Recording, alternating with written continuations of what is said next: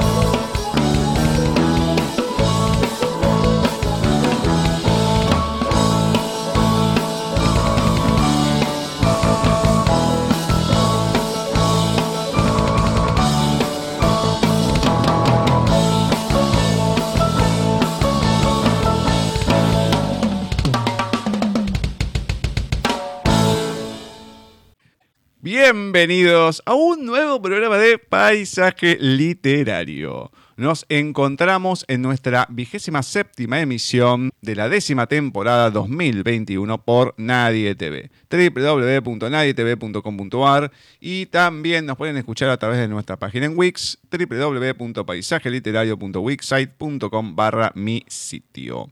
Un nuevo programa 4 de agosto de 2021 en donde vamos a agradecer en primera instancia a Walter Gerardo Greulach, que estuvo con otra creadora de mundos increíble, Kate Chopin.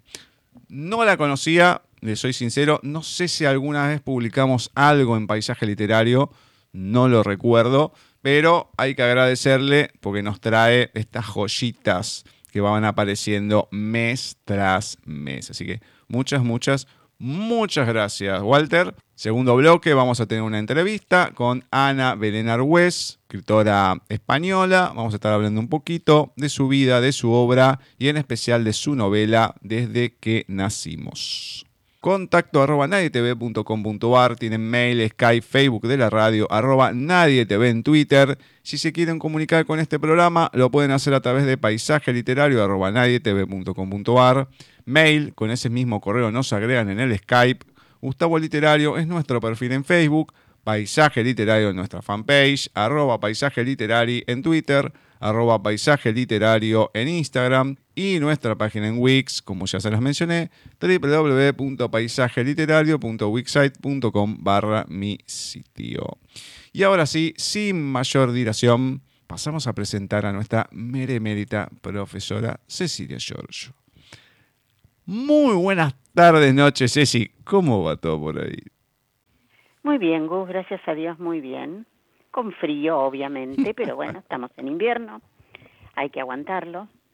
La semana pasada sí hizo frío, ¿eh?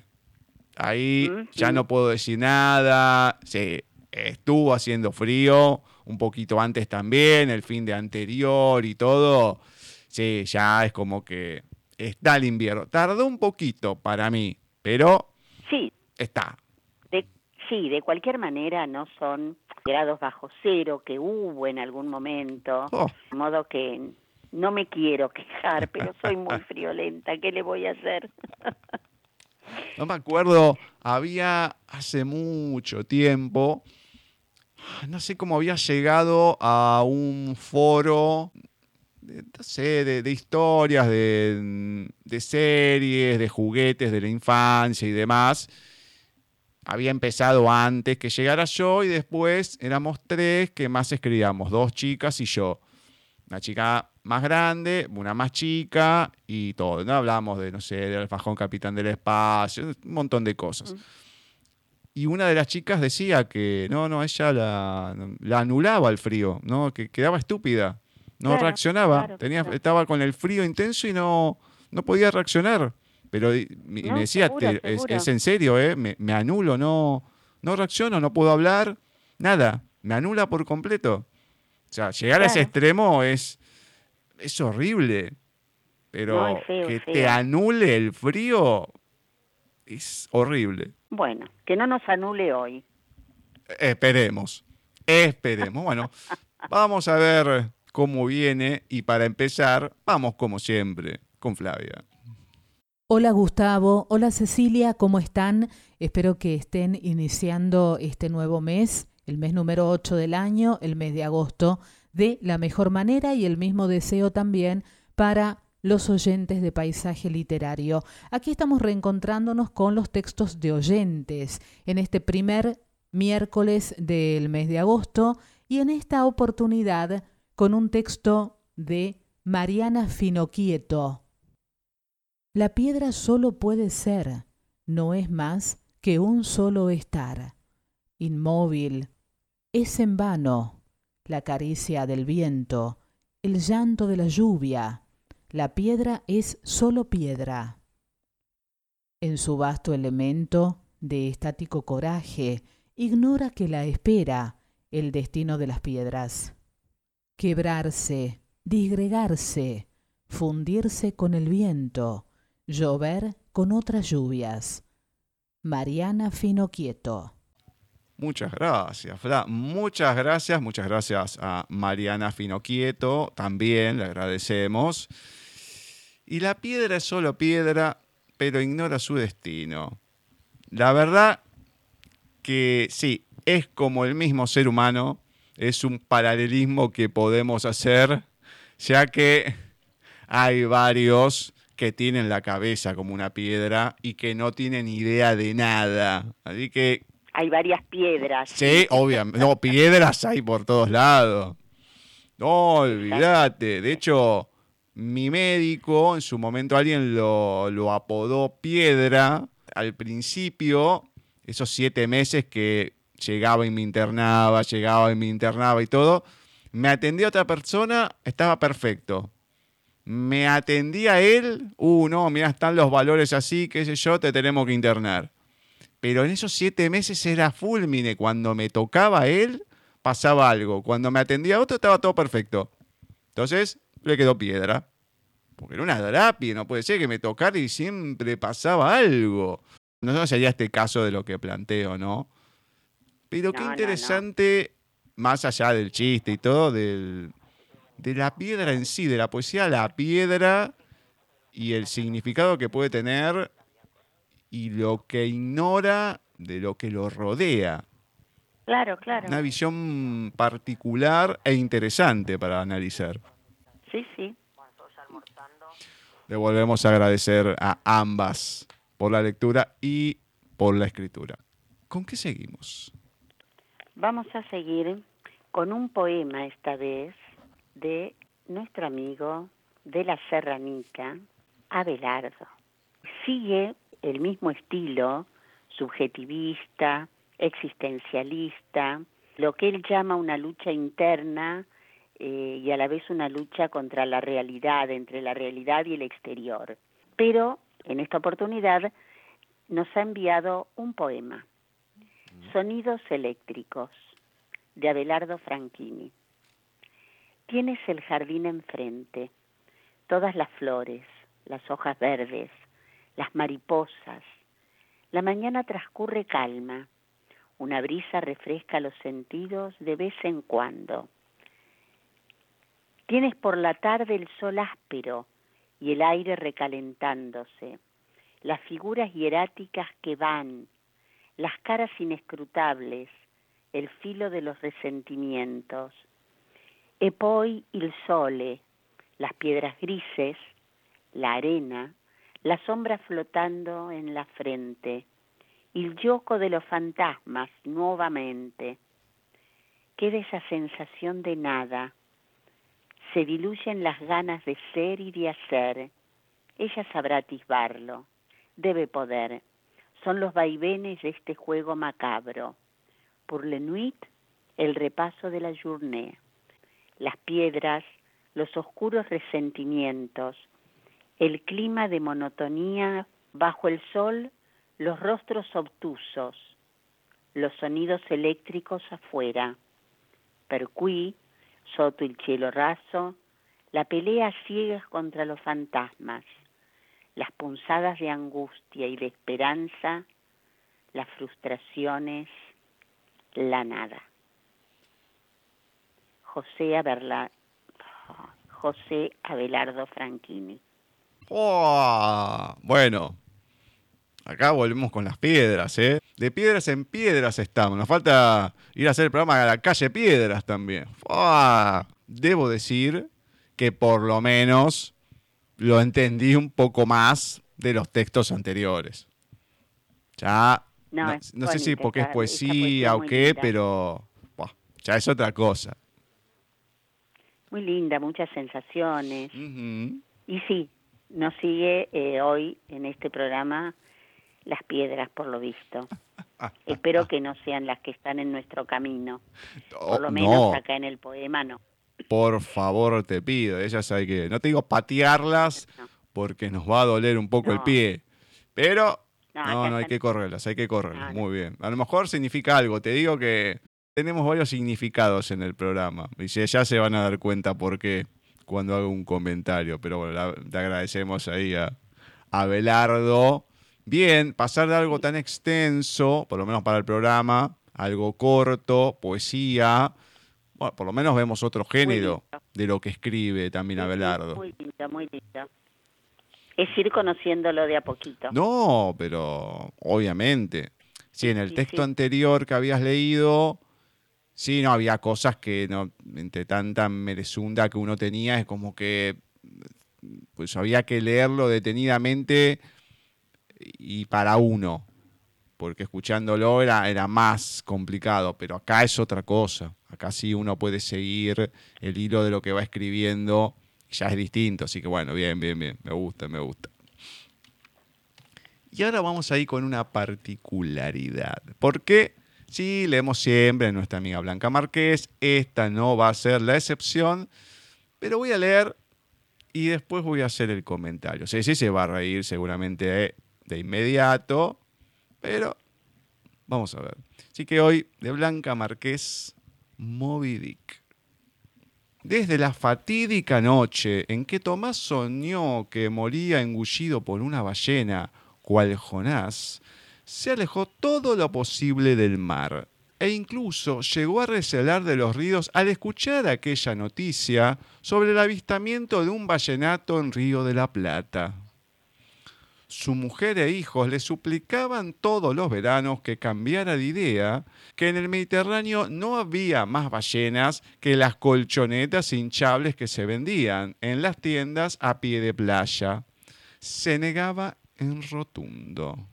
Su mujer, cansada de no poder lucir moreno como sus vecinas, acabó por abandonarle, yéndose a vivir a Benidorm con los niños. No sabía si reír o llorar cuando tuvo que volver a Madrid años después para el sepelio de su ex marido, que murió aplastado por una caja de ballenas de peluche en el almacén de juguetes donde trabajaba desde los 16 años. Moby Dick, Blanca Márquez. Qué terrible. Qué terrible. La ironía sobre la ironía. Es increíble esta marca. Es increíble esta Blanca. Yo no lo puedo creer. No lo puedo creer. ¿Cómo, cómo se le viene esto a la mente? Le conté la historia cuando se me había cruzado el tema de Moby Dick, de Hellman Melvin, etcétera, etcétera, etcétera. Y lo que pasó en la misma semana fue un martes, un miércoles, un jueves y el domingo apareció un vallenato blanco en el Río de la Plata, acá, no, por el Río de la Plata en sí, sino que en Puerto Madero, o sea, pleno centro de la ciudad. Y que la gente no lo podía creer porque decían, hay muchos como canales para llegar hasta ahí, que cómo Corno hizo. Y como apareció, desapareció. Y no se supo más nada de ese vallenato. Entonces, bueno, había todo un significado con cosas que me pasaban, bueno, etcétera, etcétera, etcétera. Pero la particularidad que este texto lo agarré al azar y lo leo hoy. Después veo las efemérides y toca de esta semana que el primero de agosto de 1819 nacía el escritor estadounidense Herman Melvin, lógicamente autor de la novela Moby Dick.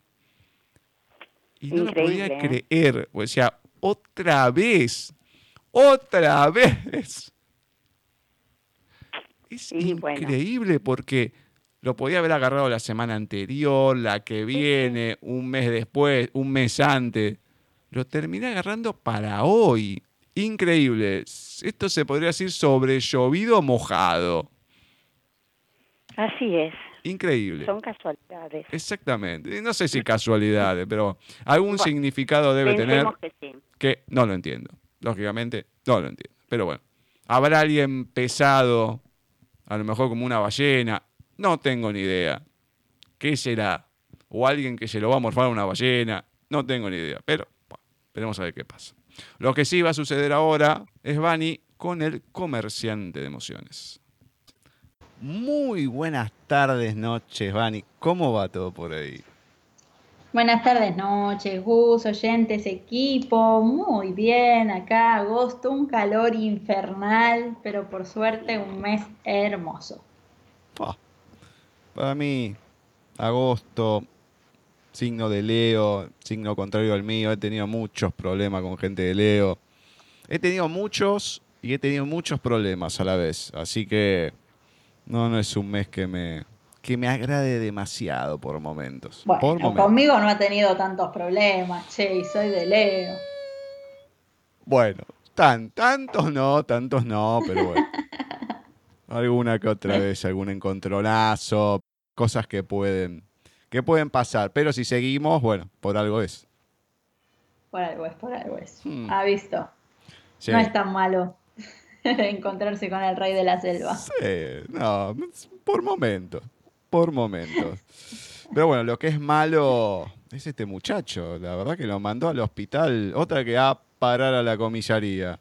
A parar al hospital. Pero si, si existe el efecto placebo, si una persona la ves bien, la ves feliz, viviendo 15 años más de lo que le toca, o sea, con vida regalada, ¿para qué le decís la verdad? ¿Para qué? Porque lleva la mente atormentada del propio escritor. Es así tiene maldad el escritor, entonces le gusta, yo conozco las maldades que ha hecho cuando estábamos en la radio, en Casa Aurora y demás, las cosas que se mandaba. O sea que no me extraña para nada. Claro, pero vos lo ves al pobre Valeriano feliz, bueno, era feliz hasta ese momento, claramente, pero si hasta los médicos usan el placebo, ¿por qué? ¿Por qué? ¿Qué necesidad? Mire, yo le voy a decir algo usted me lo va a entender, pero que sería algo contrario, pero bueno, se la mandó sin vaselina, así nomás. Tac. Cero tacto. Sí, la verdad. Cero tacto. Pobrecito, pero bueno. ¿Cómo continúa esto? A ver. Tercera parte del capítulo 7 del comerciante de emociones. Cuando el mercado del Cerro del Águila dejó de servir víveres, frutas, verduras, carnes y todo tipo de comestibles y bebida, sus establecimientos se convirtieron en cantinas apesadumbradas propicias para todo tipo de acuerdos ilícitos. Pasó a llamarse el mercado negro, tanto por la escasa higiene del edificio como por el color de las almas de quienes lo visitaban. El sonido de los acordeones podía oírse en las capas donde se apostaba al póker. El olor a monstruo endulzaba los ávidos alientos de los ladrones y las trifulcas verbales precedían, a veces, a un asesinato inevitable. El suelo del mercado apenas se limpiaba. La mugre se agarraba a las suelas de los zapatos como un pegamento añejo. Los camareros de las decenas de cantinas servían alcohol a pesar de las prohibiciones existentes, incluso tabaco y otras drogas. La arquitectura tosca de las esencias contrastaba con los sinuosos y elegantes trajes de los comensales, cuyas presencias en un lugar tan sombrío y deshonesto daban paso a multitud de conjeturas por parte de los vecinos del barrio. La policía organizaba constantes redadas en la zona con la intención de poner fin a tan peligrosas prácticas. Pero para cuando acudía al mercado, cualquier asunto que pudiera utilizarse para imputar a una persona desaparecía como por arte de magia. En la provincia de Sevilla se daba por hecho que en el mercado del Cerro del Águila se comercializaba con corazones humanos. En este lugar, cada dos semanas, Elisa Guzmán y Raymond Defro llevaban a cabo sus reuniones. La joven le daba los contratos de Sebastián Plaza sin que éste sospechara de su traición. Defro agradecía los servicios de Elisa con una frase alentadora. Su corazón cada vez está más cerca, querida niña. Una vez finalizó el verano, los clientes de Sebastián Plaza, que habían pasado a manos de Defro, se contaban por miles. La joven trataba de acallar su traición ingiriendo altas dosis de propanolol. Su instinto de supervivencia le hacía sacar fuerzas de su permanente oscuridad, proclamando su causa como justa y necesaria. Pero los remordimientos afloraron en la cabeza de Lisa igual que una fuente envenenada. En un almuerzo, la joven actuaba con una atención sospechosa ante las necesidades de su padre. Le sirvió la mesa, cortó el pan en rebanadas y alineó la ensalada con miel, un ingrediente dulce para paliar los amargos acontecimientos que sucederían a continuación. Padre, quisiera hablar de un asunto, dijo la joven dando un paso al frente. Es algo importante. No hablamos desde hace. Ahora mismo tengo la cabeza ocupada, interrumpió Sebastián Plaza. Esta tarde imparto un nuevo taller y no puedo perder el tiempo. ¿Te importaría que hablásemos después? Después queda muy lejos, añadió Lisa. Sebastián Plaza, debido a la naturaleza del comentario, recordó levemente la alegría radical de Raiza Sabag. ¿De qué se trata? Espero que alguna vez sepas perdonarme, pero mi situación es tan terrible como mis actos. Tranquilízate, Lisa. Sabes que puedes contar conmigo, siempre te protegeré. Nunca me he atrevido a contarle a nadie mi desdichada vida, la razón por la que he quemado tantas pulsaciones. Sebastián Plaza dejó los cubiertos sobre la mesa. Su atención se centró en oír cada una de las palabras que constituían el testimonio de Lisa Guzmán. A la edad de seis años vivía con mis padres biológicos en la azotea de una vivienda de la calle Resolana. Recuerdo perfectamente la figura esbelta y deteriorada de la Torre de los Perdigones justo delante de mí. No teníamos apenas dinero para comer y mi madre esperaba un bebé. Intentó abortar, pero fue en vano. Todas esas circunstancias hicieron que mi propia familia me condenara a muerte. Las puntiagudas palabras de Elisa se clavaban en la mente de Sebastián como una daga manchada en rencor. Todas las mañanas mi padre entraba con una correa de cuero a mi habitación, prosiguió la joven. Me pegaba hasta que mis pulsaciones subían tan alto que era incapaz de tranquilizarme. Entonces me llevaba hasta la puerta de la iglesia San Juan Bautista. Las personas que pasaban creían que mi corazón estaba aún más enfermo de lo normal y me ofrecían su limosna. Antes del toque de queda mi padre volvía y recogía todo el dinero. Íbamos cuatro días a la semana. Pensé que todo eso duraría poco tiempo. Me dijeron que lo hacía por el bien de mi familia. Cumplí 12 años y mis visitas a la iglesia para pedir limosna seguían siendo obligadas. Mi corazón estaba gangrenado por el sufrimiento. Mi padre nunca dejó de utilizar la correa de cuero. Su simple recuerdo altera mi respiración. Los vecinos de la zona denunciaron mi caso a las autoridades y me entregaron al convento de las caperuzas. Mis padres huyeron de la ciudad. ¡Calla! gritó Sebastián desquiciado. No tienes que continuar. La sangre del comerciante supuraba de desconcierto y clamaba una venganza inalcanzable que enaltecía la impotencia.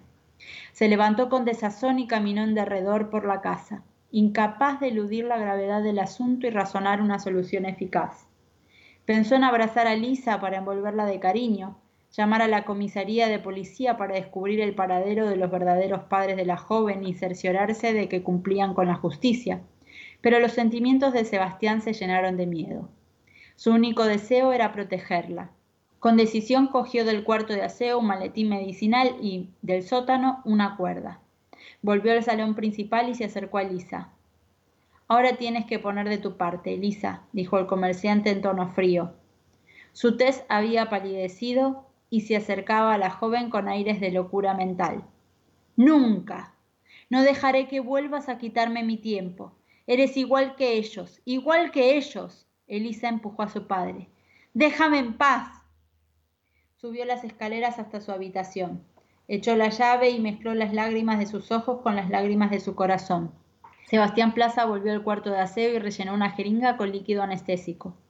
Encendió la chimenea de la sala de estar y se inyectó el contenido en los vasos sanguíneos de su brazo derecho. Apagó la mirada y renunció otra vez a la vida. La última carta de Fabián Bastida había llegado esa misma mañana. Reposaba en el escritorio de Lisa, esperando ser arrojada a las llamas de la chimenea, tal y como había sucedido durante los últimos años. La tristeza la llevó a abrir el sobre, descubriendo en su interior una foto magnífica de Fabián sonriendo junto a varias personas en uno de los viajes que realizó alrededor del mundo. La imagen paró en seco su ingravidez pesimista. Aquellas sonrisas contagiaron su ánimo de esperanza y un calor antiguo pareció avivarse en su interior. Fabián Bastida, ¿acaso no sabes que nuestro amor es imposible? pensó Elisa. Acompañaba a la fotografía un papel escrito, junto al lago de la Guaira. Esta tarde a las cuatro, mi vida te sigue esperando. Firmado FB. Pasados unos minutos, Elisa salió a la calle con decisión. Nadie podía detener su afán de reencontrarse con Fabián. Su padre, tendido en el sofá de la sala de estar, permanecía inmóvil víctima de la medicación. Pasaban las cinco de la tarde y un sol radiante, impropio de la época, colgaba del cielo llenando de un sentimiento cosmogónico a la ciudad de Sevilla. Elisa dejó fluir sus sentimientos más puros hacia el exterior. Después de tantos años de silencio, fue capaz de recrear el sufrimiento de su infancia sin derramar una sola lágrima, y ello le reportaba una felicidad basada en la madurez. Su culpa expió y un leve perdón se asoció a la figura de sus padres biológicos, elevando la percepción de la joven hasta cotas insospechadas. El mundo se presentaba ante ella de forma distinta. No recordaba que el aire fuera capaz de alborotar su larga cabellera pelirroja, que los bancos de la plaza propiciaban un lugar predilecto para contemplar el devenir de la ciudad descubrió que cada momento presente es especial por tener la posibilidad de vivirlo, olvidando las promesas del futuro, incluso las consecuencias de su estado de salud. Caminó varios kilómetros hacia la portada principal del Parque de la Guaira en la calle Eduardo Dato. Las ruinas arqueológicas del Palacio Almohade se vislumbraban entre los resquicios holgazanes de palmeras datileras, jacarandás y albicias. Los petirrojos, mirlos y palomas parecían acompañar a Elisa mostrando el camino que llegaba a la alberca. Corrió con más energía y, sentado sobre el bordillo del estanque, fotografiando un jilguero que bebía agua, descubrió la figura de Fabián Bastida. Dudó si esconderse tras el tronco de un árbol y observarlo desde la lejanía. Pensó en irse y no caer en la tentación que sus labios exigían. Elisa corrió hasta el joven como un espíritu celeste. Sus ojos verdes eran incapaces de distinguir otra cosa que no fuera el rostro de Fabián. Un brillo de amor alcanzó los deseos más altos del alma cuando los dos jóvenes se fundieron en un abrazo. Se besaron con tal pasión que sus corazones palpitaron con la energía de un ciclón. Movidos por la locura más abismal, entraron en el abandonado palacio. Bajo sus piedras árabes dejaron fluir sus emociones. Los medidores de frecuencia zumbaban. Fabián arrancó la ropa de Lisa mientras la joven acariciaba con violencia la espalda de su amante. Sus cuerpos desnudos se movían sinuosos entre la oscuridad del lugar, en la que se escuchaban gemidos y suspiros. El joven envolvió con sus labios el pecho de Lisa. Sus manos se agarraban al fervor contenido, al tiempo que sus corazones se llenaron del líquido vital con el vaivén de promesas eternas. El sol se difuminaba entre los colores del atardecer mientras la luna anclaba su silueta en el cielo. Tras la borrasca de delirios, Elisa Guzmán y Fabián Bastida pasearon por la ciudad durante horas, embelesados el uno con el otro, hasta que el toque de queda se impuso. Las calles quedaron desiertas, los negocios cerrados, y el tendido eléctrico centellaba alternando intervalos de luz y oscuridad. La niebla unida al humo que emergía de las chimeneas de las casas dificultaba la visión. Los dos jóvenes sonreían. Sus corazones seguían palpitando con rapidez. Sus preocupaciones desaparecieron por voluntad propia, por escoger la felicidad ante el dolor y por tener la valentía de abrir la jaula de la indiferencia y dejar volar las emociones más puras e intensas las emociones que dibujan el verdadero espíritu del ser humano. Y hasta aquí llegamos con la tercera parte del capítulo 7 del comerciante de emociones de Salvador Ortiz Herradilla. Es Bani con el comerciante de emociones. Bueno. ¿Querés comentar vos? Tengo una partecita para, Dale, leer. Todo tuyo. Bueno, eh, justo la página, una de las páginas que leyó Bani, hay un dibujo en la página derecha que realmente es bastante tristón el dibujo, ¿no? Muy, muy llamativo con una criatura pidiendo. Y elegí una partecita que dice así. Sebastián Plaza dejó los cubiertos sobre la mesa. Su atención se centró en oír cada una de las palabras que constituían el testimonio de Elisa Guzmán. A la edad de seis años vivía con mis padres biológicos en la azotea de una avenida de la calle Resolana. Recuerdo perfectamente la figura esbelta y deteriorada de la torre de los perdigones justo delante de mí. No teníamos apenas dinero para comer y mi madre esperaba un bebé. Intentó abortar, pero fue en vano. Todas esas circunstancias hicieron que mi propia familia me condenara a muerte. Me pareció tan duro tan duro este breve texto que, bueno, lo quise releer como para sacármelo de encima también, porque duele, duele. Es que es una novela cruda desde muchos sentidos. Uno hace un chiste, bueno, comenta y todo, pero en realidad plantea una distopía eh, catastrófica. o sea, lo que pasa no, que... No, terrible que le estén pegando con un cinto o lo que fuera para que levante las pulsaciones, para que esté nerviosa, para que la gente vea, bueno, pobre desamparada y, le dé plata. Es angustiante de todo punto de vista. Ah, y por eso después lo cuenta, lo, lo remueve, la reacción de Sebastián que no sabe qué hacer y va, sí, me voy, me pego el raje y voy a ver a Fabián. Además que a mí me llama la atención, de una escena a la otra pasan años. O sea, si voy contando los años, tendrán que tener 120 años todos. Porque, si ¿cuánto tienen? No, no se mueren nunca. Ya pasaron los 65. Es una cosa interminable a ver, uno no lo toma como una realidad porque es una ficción, pero en cierta manera es una realidad, porque de otra manera, no sé en España, a lo mejor no tanto, pero acá esto pasa mucho. De chicos pidiendo en la calle, de gente, de gente durmiendo en la calle, gente marginada de los ya marginados, más allá de dormir abajo de un puente y todo. O sea, es una realidad, pero muy patente en Argentina esto, desde hace muchísimo tiempo atrás. Así es. Eso creo que es de lo más crudo que, puede haber. Vamos a tratar de cambiar un poco el panorama. ¿Con qué seguimos? vamos a leer algunas frases de Juan Filioy, escritor y jurista argentino, nacido en Córdoba. Nació el primero de agosto de 1894 y falleció el 15 de julio del año 2000, o sea que vivió 105 años. Increíble. Uno de sus libros, Los Ochoa, es el que yo leí, me gustó. No es que escriba fácil, tiene sus, sus vueltas, como van a ser sus frases y ya se van a dar cuenta eh, por qué digo esto. Y te estaba escuchando hablar del tiempo, de la eternidad, y vamos a la primera frase que elegí de el querido Juan Filioy. Mi plan es vivir eternamente.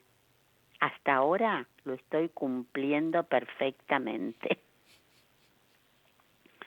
Mi mujer y yo fuimos felices durante 20 años. Luego nos conocimos. Bueno, así es, así. Un experto es alguien que te explica algo sencillo de forma confusa, de tal manera que te hace pensar que la confusión sea culpa tuya. La televisión es más interesante que las personas. Si no lo fuera, tendríamos a personas colocadas en los rincones del salón en lugar de un televisor. Muy buenas. De mucho trabajar no se muere nadie, pero por las dudas mejor no arriesgarse.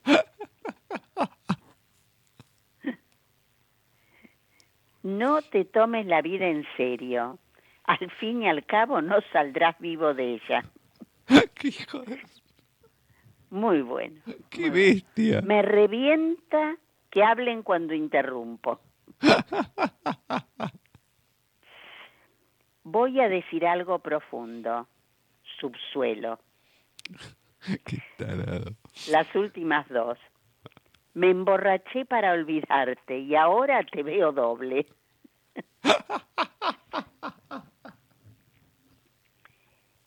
Ahorra agua, no te duches solo. Y hay una última. Toda cuestión tiene dos puntos de vista, el equivocado y el mío. Muy bueno, muy bueno. Muy este bueno. a mi yerno le fascina, tiene todos los libros que pudo conseguir porque muchos están están agotados de claro. pero es muy interesante leerlo. Bueno, está bien. Lo recomendamos a la gente. Sí, no es uno de los escritores de mayor renombre que uno puede ver y todo. No se difundió mucho su, no, no, no, no su obra no fue muy difundida. Este mes tenemos escritores lindos para, para difundir. Así que bueno, empezamos con esto. Me hermosos. Encanta, me encanta. Tenemos una, una linda mezcla. Lindos, ya conocidos de siempre, se podría decir. Sí, sí, pero que vale la pena seguir sí, nombrándolos. ya se van a dar cuenta. Vamos a ir ahora con Marce, a ver qué nos comparte. El valor de lo inestimable. ¿Cuánto vale un te amo? Unas manos suaves que tiemblan entre el calor de otras manos. ¿Cuánto el fulgor de una mirada que refleja con intensidad celeste su amor equinoccial en las pupilas del amado? ¿Cuánto vale una caricia, la sombra silente de esas manos acompasadas, recorriendo palmo a palmo la faz umbrosa de aquella piel cansada? cuánto una hebra de tu cabello sobre el atrio ansiado de tu frente. Cuánto vale un dolor, cuánto el suspiro de un beso ardiente sobre un alma que llora en medio de la nada, el reflejo en tu sonrisa no nadada, los raudales de estrellas lejanas desgajadas del tiempo ansiando verte. Cuánto vale el amor que en sueños y realidades me inspiraste. Cuánto valgo yo sin ti y tú conmigo. Cuánto vales tú. Cuánto. Humberto Preciado. Bueno, volvemos. Muchas gracias, Marce. Muchas gracias a Humberto también, lógicamente. Y claramente una persona no tiene precio. La persona en general no se compra. Algunos sí. Bueno, varios. Pero digamos lo que es la persona como tal no tiene precio. Y parece, mm, haciendo un chiste, la publicidad de Mastercard. Hay cosas que el dinero no puede comprar. Y es exactamente así. Cosas que no se compran que son invaluables precisamente, como el título. Yo creo que mucha gente no se da cuenta. Lo da por sentado, no se da cuenta y encima después creo que tienen el descaro de reclamar cosas y no valoran lo que hay. No lo iba a comentar esto, lo iba a dejar para otro, otra ocasión, pero hablando del dinero y de lo que valen las cosas y las personas, hay dos versos, porque son dos versos de nuestro querido Adolfo Barrera, que dicen así, mi padre amasó una fortuna, pero mi madre cocinaba más rico. justo viene, es justo. que, a ver, yo creo que soy, no, no voy a ser muy, muy querido a lo mejor por mi comentario, pero con los años, te digo que lo que he pensado, después lo han dicho otras personas. Y eso es un poco lo que me sorprende, pero a la vez no. Porque es como decía eh, la frase de Filiol. O sea, hay dos puntos de vista, el equivocado y el mío. Evidentemente no estaba tan equivocado, pero a veces cuando se va alguien y queda otra persona, vos te pones a pensar y decís, ¿por qué?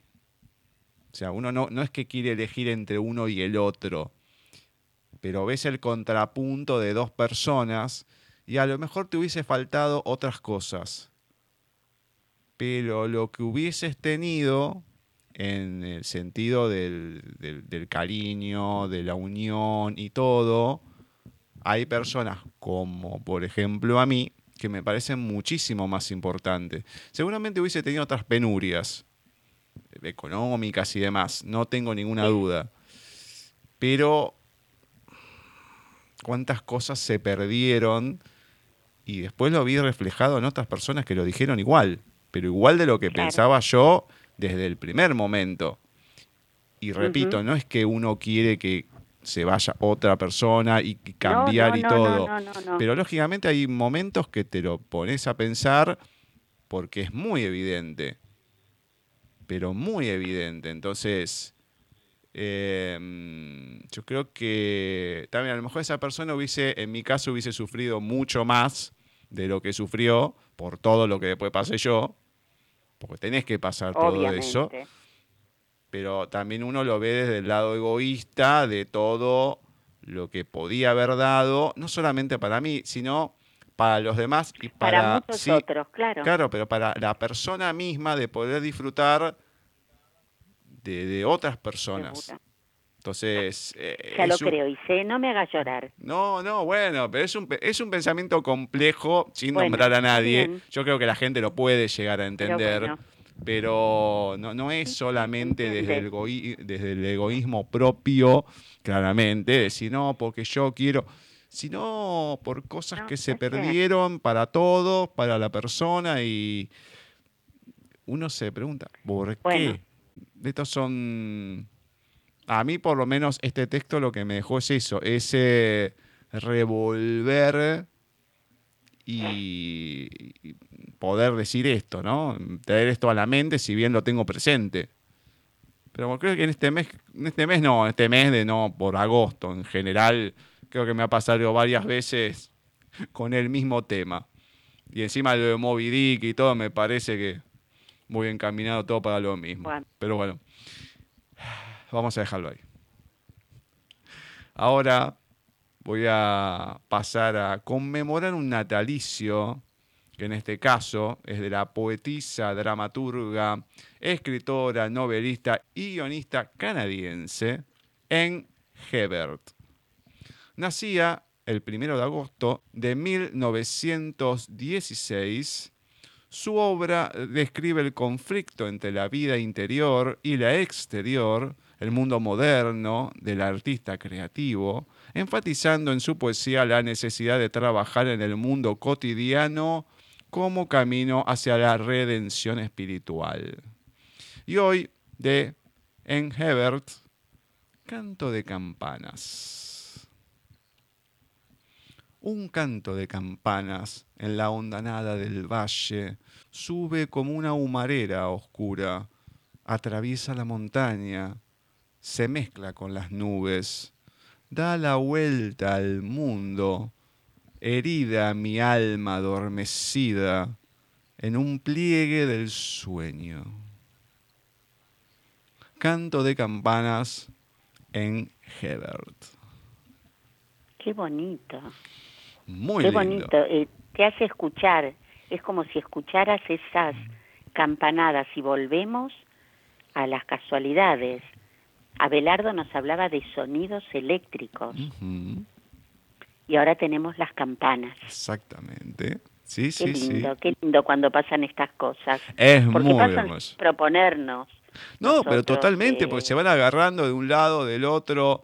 Hay lecturas que yo las Claro, tomo en el momento. Lo de Sí, no, Abelardo no, no, yo no sabía que era lo que ibas a leer. Lo de Blanca lo agarré así al azar. Lo de Flavia se eligió antes. O sea, sí, se van, se van agarrando todas cosas por separado y, se conjugan algo. Y vos decís, Dios mío, bueno, Muy lo de. Marce lo ha elegido ella. Y así, sí, sí. etcétera, etcétera, etcétera, etcétera. No sé. Cosas que, que suceden, parece, no, esto, bueno, no se puede conjugar en nada. Y sí, de todo algo se puede sacar más allá de lo que se dice. Eso es lo importante.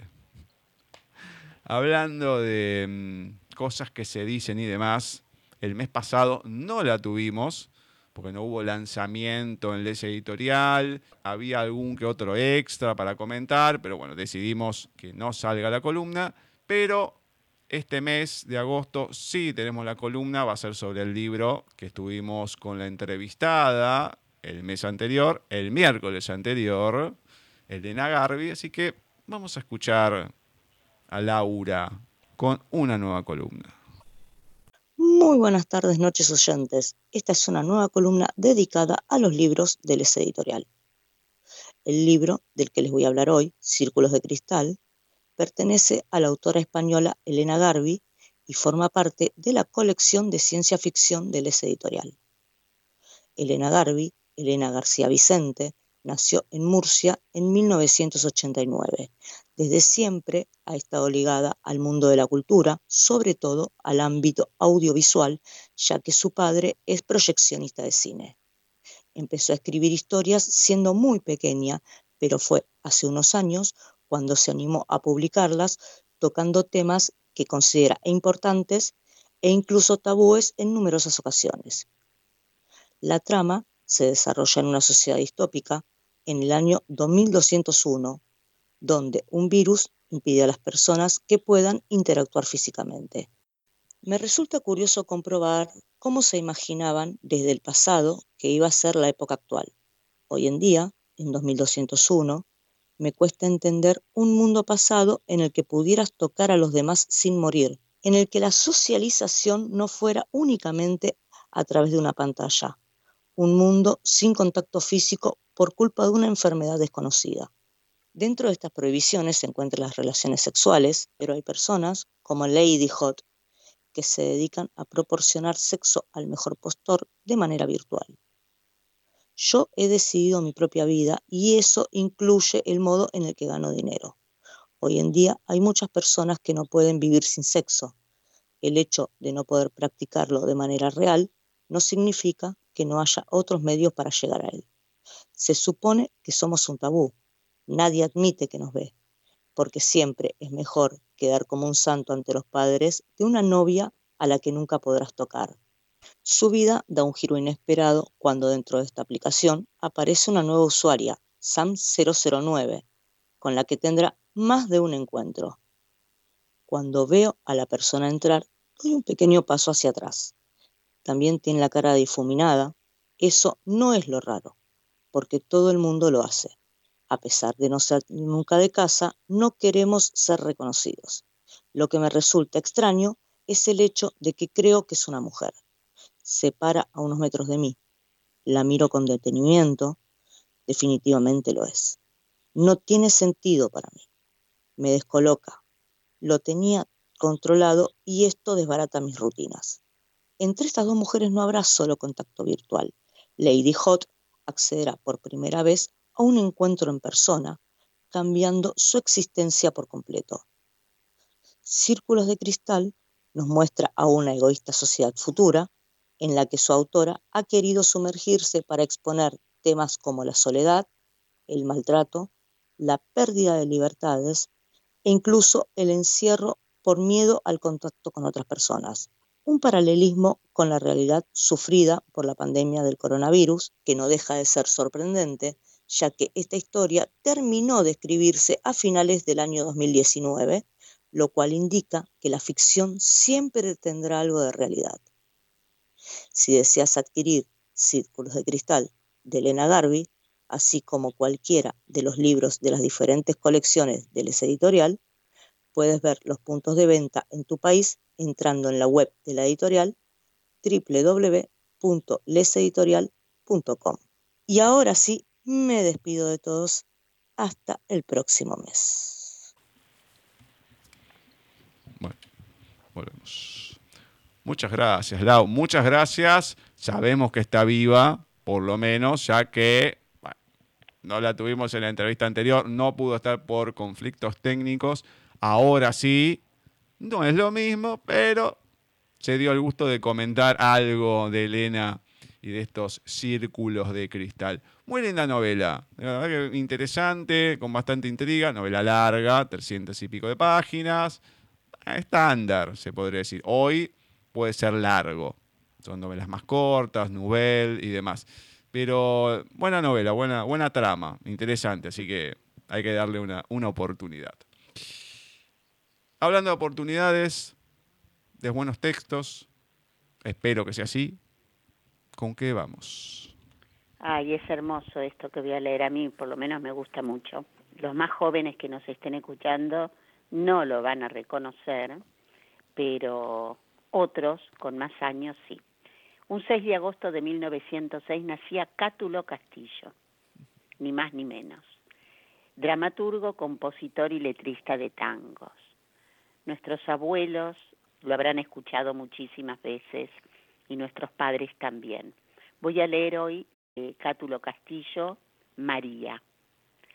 ¿Acaso te llamaras solamente María? No sé si eras el eco de una vieja canción, pero hace mucho, mucho fuiste hondamente mía en un paisaje triste, desmayado de amor. El otoño te trajo, mojando de agonía, tu sombrerito pobre y el tapado marrón. Eras como la calle de la melancolía que llovía y llovía sobre mi corazón. María, en las sombras de mi pieza es tu paso el que regresa. María, en tu voz pequeña y triste, la del día que dijiste, ya no hay nada entre los dos. María, la más mía, la lejana, si volviera otra mañana por las calles del adiós.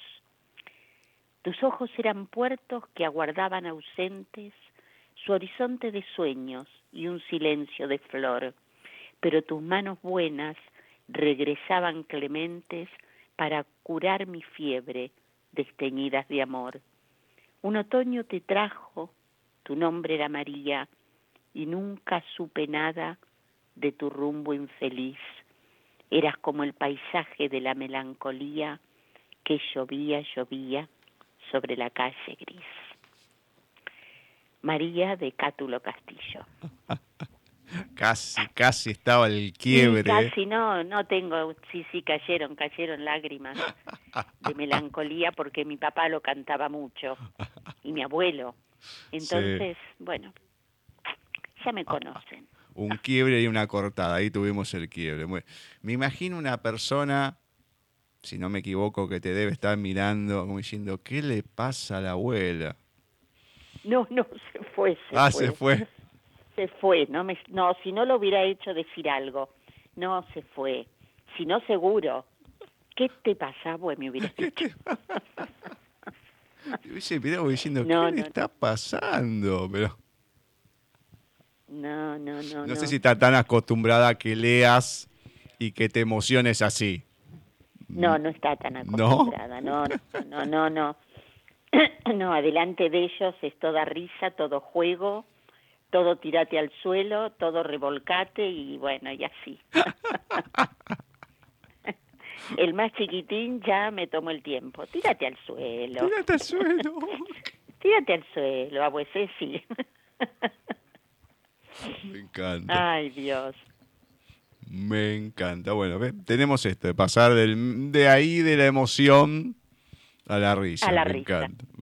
Ya que nombraste 6 de agosto, le voy a mandar un beso gigante a una queridísima amiga que la tuvimos la semana anterior en la entrevista a Sil, ahí que cumple el 6 de agosto. Así que cuando llegue su cumple, bueno, que lo ah, pase muy bien a pesar de toda la situación. Obviamente falta un poquito, pero eh, dos días nada más. Así que esperemos que lo pueda disfrutar.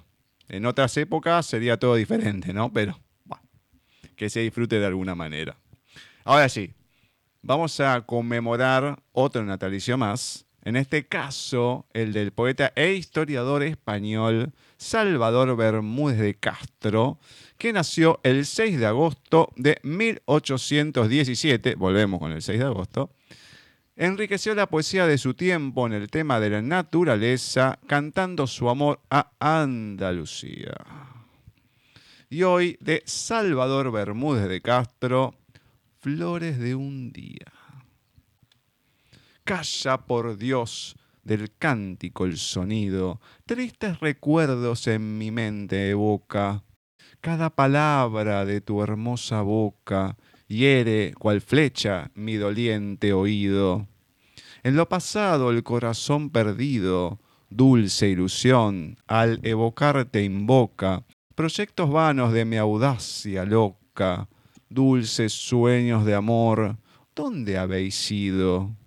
Yo no lo sé, pero cansancio inerte, vuestros odiosos goces me dejaron. Y ahora la ansiada paz busco en la muerte, las penas en mi pecho se ensañaron, y a las angustias de mi horrible suerte, los dioses que adoré me abandonaron. Flores de un día, Salvador, Salvador Bermúdez de Castro. Triste. La verdad que pobre flaco, ¿eh? Triste. No le pegó al amor, pero nada, ¿eh? Le pegaron un revés, parece ser. Porque duro. Ay, Dios. Duro, eh. Muy bonito, muy bien escrito. Sí, obviamente. Como yo siempre quiero decir, pero muy triste. Lo comparo, justo, bueno, el, el amor a Andalucía acá no estaba, claramente, pero creo que tiene acá los mismos trastornos del otro andaluz. Porque el otro también, ¿eh? con todo lo de hoy y todo. Sí, sí, bueno, también que al final un poquito, un poquito más esperanzador lo que pasó. Pero me parece que vienen, vienen de la mano los andaluces a través de la historia. Me y no es del 6 de diciembre, otro 6 más, creo que es del 6 de diciembre el otro muchacho. Así que bueno, los del 6 me parece que mm, vienen medios complicados este programa. Bueno, vamos a ir con Flavia y el último audio que tenemos de ella. El 5 de agosto de 1912 nacía el escritor cubano Virgilio Piñera. Además de poeta, es también célebre por sus obras de teatro, Electra Garrigó, En esa helada zona, Falsa alarma o Dos viejos pánicos, y reconocido como excelente narrador con títulos como Sus cuentos fríos, 1956, y las novelas Pequeñas maniobras, 1963, y Presiones y Diamantes, 1967. Virgilio Piñera, El insomnio. El hombre se acuesta temprano, no puede conciliar el sueño, da vueltas, como es lógico, en la cama, se enreda entre las sábanas, enciende un cigarrillo. Lee un poco, vuelve a apagar la luz, pero no puede dormir. A las tres de la madrugada se levanta, despierta al amigo de al lado y le confía que no puede dormir le pide consejo. El amigo le aconseja que haga un pequeño paseo a fin de cansarse un poco, que enseguida tome una taza de tilo y que apague la luz. Hace todo esto pero no logra dormir. Se vuelve a levantar. Esta vez acude al médico. Como siempre sucede, el médico habla mucho, pero el hombre no se duerme. A las seis de la mañana carga un revólver y se levanta la tapa de los sesos. El hombre está muerto, pero no ha podido quedarse dormido. El insomnio es una cosa muy persistente. ¡Wow! Vaya qué relato. Pertenece, pertenece a él Virgilio Piñera. ¿Sí? Bueno, Dios mío, si tendríamos que resolver todos los casos de insomnio con esto, por favor. Eh, fuerte, ¿no? Bueno, ahí está cortito pero dice mucho. Ya se van a encargar de analizarlo para todos ustedes, Gustavo y Cecilia, que son quienes saben de literatura y son en este programa los autorizados para que analicen para ustedes cada texto, cada relato, cada poesía, ¿sí? cada prosa que aquí se lee. Así que los dejo en compañía de ellos, despidiéndome si Dios quiere hasta la próxima semana. Gracias por estar como siempre en Paisaje Literario. Dios mío, es terrible esta historia. Es terrible este texto, terrible. Le agradecemos a Flavia, pero... Sí, por supuesto. Terrible como termina. Es una cosa de loco. Además, ah. lo que puedo rescatar de acá, que es como siempre sucede, no sé si con esta profesión, yo creo que con otras, pero bueno, se puede asemejar. El médico habla mucho pero el hombre no se duerme. Yo, además que creo que pasa al revés. Hablan y uno se duerme. Pero sí, sí, pobre tipo, ¿eh? Mm, pobre tipo. Horrible. La desesperación. Es que uno parece que no, no, pero hay gente que no puede dormir y llegas a un momento que te pones loco porque el cuerpo tiene un cansancio, no puedes descansar y te empieza a agarrar ansiedad. Em, yo me acuerdo de una persona que me contaba de la madre, dice, no, que tenía insomnio. Mentira, o sea, se la pasaba durmiendo a la mañana y a la tarde, y a la noche había la tele, cocinaba, qué sé yo, y todo, pero se tomaba una pastilla para dormir. Pero flaca, tomate la pastilla a la noche para dormir. No a la, qué sé yo, 8 de la mañana. Es una estupidez más grande que una casa, pero bueno. Eh, pero es muy feo, sí. Yo te digo que lo he padecido, lo padezco en cierta manera, porque me despierto, no me puedo acostar, no me puedo volver a dormir, me vuelvo a despertar. Es horrible, la verdad, horrible. Ya entramos en lo que es la recta final. ¿Y con qué empezamos?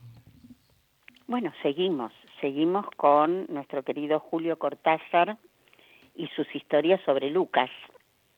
Hoy Lucas sus intrapolaciones. En una película documental y yugoslava se ve cómo el instinto del pulpo hembra entra en juego para proteger por todos los medios a sus huevos y entre otras medidas de defensa organiza su propio camuflaje amontonando algas y disimulándose tras ellas para no ser atacado por las murenas durante los dos meses que dura la incubación. Como todo el mundo, Lucas contempla antropomórficamente las imágenes. El pulpo decide protegerse, busca las algas, las dispone frente a su refugio, se esconde. Pero todo eso, que en una primera tentativa de explicación igualmente antropomórfica fue llamado instinto, a falta de mejor cosa, sucede fuera de toda conciencia, de todo conocimiento por rudimentario que pueda ser. Si por su parte Lucas hace el esfuerzo de asistir también como desde fuera, ¿qué le queda? Un mecanismo tan ajeno a las posibilidades de su empatía como el moverse de los pistones de los émbolos o el resbalar de un líquido por un plano inclinado. Considerablemente deprimido, Lucas se dice que a esas alturas lo único que cabe es una especie de intrapolación. También esto, lo que está pensando en este momento, es un mecanismo que su conciencia cree comprender y controlar. También esto es un antropomorfismo aplicado ingenuamente al hombre. No somos nada, piensa Lucas, por él y por el pulpo. Julio Cortázar. Y acá, otro animal acuático. Increíble. Increíble. Me muero. Me, muero, la verdad que. Qué delirio. Por favor. Ya, de los últimos dos venimos con delirios, ¿eh?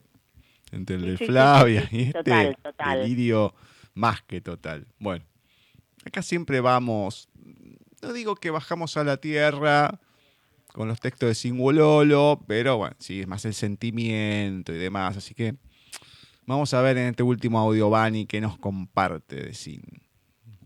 Poesía 35 de Orillas. El mundo cabe en ese segundo en el que nos sentimos indestructibles. Nada que se ame se puede destruir jamás. Singololo.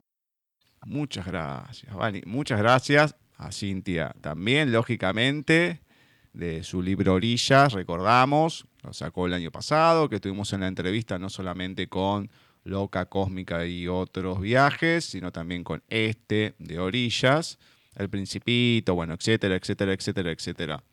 Y la importancia, acá también volvemos con el amor que estuvo presente en el programa, amor, desamor, pero nada que sea... Es cierto nada que se ame se puede destruir jamás.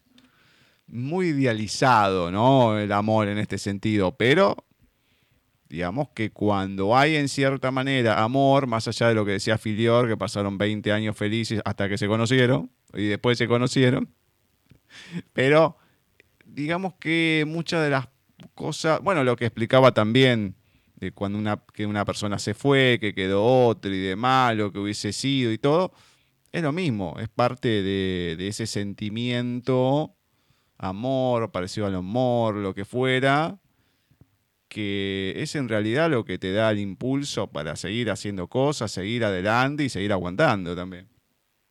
Y sí. Acá sí no los deja muy claro, así que muchas, muchas, muchas gracias. Y finalizamos con Adolfo Barrera, de su libro Palmeritas. Y hoy voy a compartir con ustedes, de su página 35, la primera poesía, porque no, no habíamos leído hasta ahora poemas de, de él, ni, ni en este libro de Adolfo, ni, ni en el libro anterior. Y dice así, me ha despeinado andar en bicicleta, las caricias de mi madre, los compañeros del club cuando me celebran el cumpleaños, la montaña rusa, la Patagonia y sus ballenas, el mar, mi maestra de lengua, el mes de agosto, la bola de la feria de ciencias al apoyar las manos, la libertad, la cabeza por fuera de la ventanilla, el ventilador en el verano, el libro El resplandor. Pero nunca nada me ha despeinado tanto como aquel aire tibio en la cara hizo que se me partiera en dos el flequillo. Cierro los ojos y todavía se mueve el cabello cuando lo recuerdo. Jugábamos y me soplaste viento de amor. Debe ser eso lo que trae volando tu recuerdo, la primera brisa del mundo. Es claro, fue así. Hermoso. Me encantó. Hermoso, sí, sí, sí, sí. Y otra vez, las ballenas, el mar. El amor, exactamente. Pero te digo, el mes de agosto. El mes de agosto. Ya que justo que empezamos agosto con el mes de agosto acá. lo, lo elijo, lo voy eligiendo en realidad como en orden cronológico, en orden a los números, salvo que sea un texto muy extenso. Claro y lo deje para otro momento, pero si no, no los voy eligiendo. Ahora, bueno. mira lo que me hizo acordar. Cuando decía que se le movía el flequillo, me hizo acordar al, cuento de Wimpy, del pelado, no me acuerdo, pelado Ureta, no me acuerdo cómo se llamaba. Ah, sí, sí. Se había pintado y movía, movía el cuero cabelludo y parecía que el, que el pelo se le movía. Qué lindo Wimpy. Lo vamos a tener este mes, ¿eh? Mm. Lo vamos a tener este mes. Adelantado y todo, ya lo digo. Sí, sí, me sí. Me encanta, me encanta. No, es un mes lindo, un mes lindo de, efemérides para, para leer y todo. Muy lindo, realmente, sí, Muy Bien. Me gusta, me gusta. Más allá que en el próximo bloque vamos a tener una nueva entrevista, en este caso Ana Belén Arbuez, que nos contactó por Instagram, ya nos va a contar en la medida de lo posible cómo, qué pasó, lógicamente su novela, desde que nacimos, vamos vamos a estar hablando de varias cosas. Pero hoy no me toca presentar el tema de José porque le dije, esto para mí es no digo impronunciable, pero no entiendo lo que me estás poniendo acá. No sé qué corno querés que diga, así que o lo explicás o qué sé yo. Igual, mandó el audio presentándolo él. Así que José nos va a presentar después de mucho tiempo uno de sus temas predilectos, esas obras fundamentales de la música, según él. No sé, pero bueno, veremos qué nos presenta ¿Qué escucharemos? Y después, como dije, volvemos con la entrevista a Ana Belén Argüez. Ahora vamos a escuchar una canción, una composición que está hecha a partir del Mool Mantra, que es considerado como el más poderoso de todos los mantras. Eh, está compuesto e interpretado por Snatan Kaur. Es una cantante y compositora norteamericana. Interpreta música devocional india que se llama eh, Kirtan y recorre el mundo como activista de la paz. Ella es licenciada en bioquímica y el Kirtan lo estudió en la India. Pienso que tiene una voz eh, preciosa, que hizo una composición magnífica y espero que os guste.